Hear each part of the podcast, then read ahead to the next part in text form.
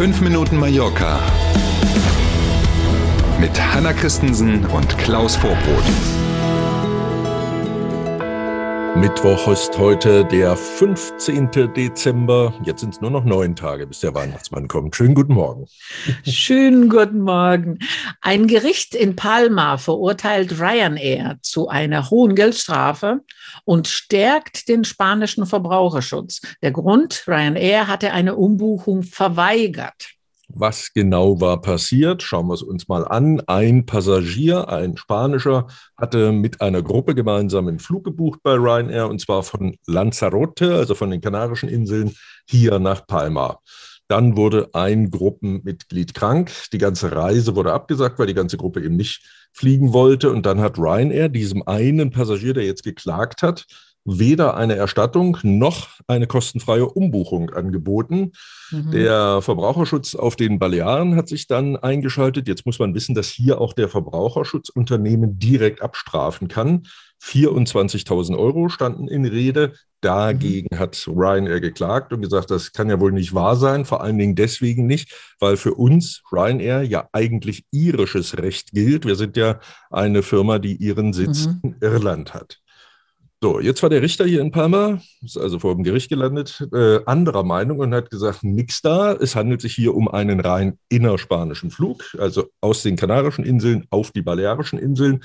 Und dann gilt eben auch spanisches Recht, vor allen Dingen mit Blick auf den Verbraucherschutz.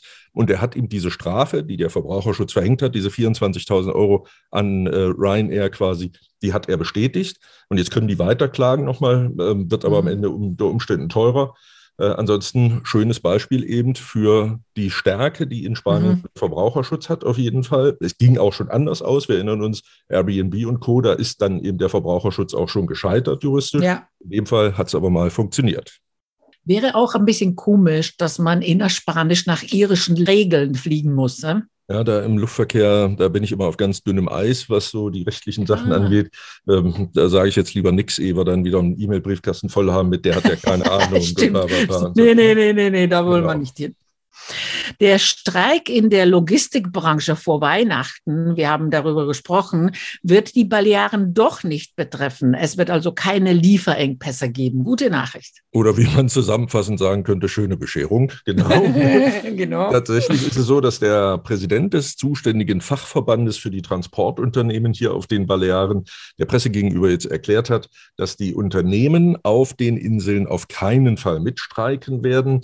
Er kann auf der einen Seite die Forderungen der Branche verstehen, ähm, sieht aber den Streik nicht als geeignetes Mittel, vor allen Dingen eben jetzt nicht kurz vor Weihnachten. Wir erinnern uns, du hast es ja gesagt, wir haben schon darüber gesprochen, am 20., 21. und 22. Dezember sollte bei den Transportunternehmen gestreikt werden und das hätte dann zwangsläufig ja zu Lieferengpässen nicht nur in den Supermärkten, sondern eben auch da, wo man eben noch Weihnachtsgeschenke kauft, mhm. geführt. Die Gefahr ist jetzt jedenfalls erstmal vom Tisch.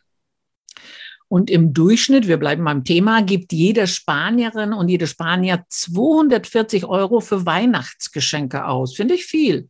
Aladina.com ist so eine Plattform, bei der man alles Mögliche an Geschenken kaufen kann. Also von wir verreisen zusammen bis hin zu, ich drücke dir irgendwas in die Hand, also was, was mhm. tatsächlich ähm, haptisches auch, kann man da bestellen. Und die haben wie jedes Jahr eine Umfrage gemacht und haben so geguckt, was geben die Menschen denn aus. Und diese 240 Euro im Schnitt, die liegen leicht über vorher. Da waren es nämlich 224 Euro, die die Menschen in Spanien im Durchschnitt ausgeben. Und wenn es eben im Durchschnitt ist, dann gibt es ja da auch links und rechts Abweichungen. 16 Prozent der Befragten zum Beispiel haben angegeben, dass sie mehr als 400 Euro für Weihnachtsgeschenke ausgeben. Und, und jetzt für mich die spannendste Zahl überhaupt, 48 Prozent der Befragten haben gesagt, dass sie mit mindestens einem Teil der Weihnachtsgeschenke so unzufrieden waren, dass sie die anschließend umgetauscht haben.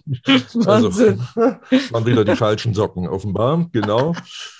Geschenke in Spanien muss man ja sagen, wir haben ja noch ein bisschen länger Zeit. Die äh, schöne Bescherung hoffentlich, die findet ja eigentlich immer erst statt, wenn die Heiligen Drei Könige kommen. Also in der einen Familie dann am 5. Januar abends, in der anderen Familie eher am 6. Januar morgens, je nachdem, wie das dann so von Familie zu Familie unterschiedlich ist. Aber die große Bescherung tatsächlich erst, wenn die Heiligen Drei Könige kommen, jetzt am 24. In der Regel ja auch nur für die Kids, weil die eben wissen aus dem genau. Internet und aus dem Fernsehen, dass alle anderen Kinder auch was kriegen.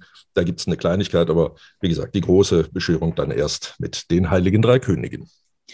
Und das schöne Wetter bleibt uns erhalten, Sonne satt bei 17 Grad. Das ist eine schöne Bescherung. Nochmal, genau. Also man merkt, Weihnachten kommt näher, die Anzahl der schönen Bescherungen steigt. Bleiben wir beim Thema und wünschen einen schönen Mittwoch auf jeden Fall.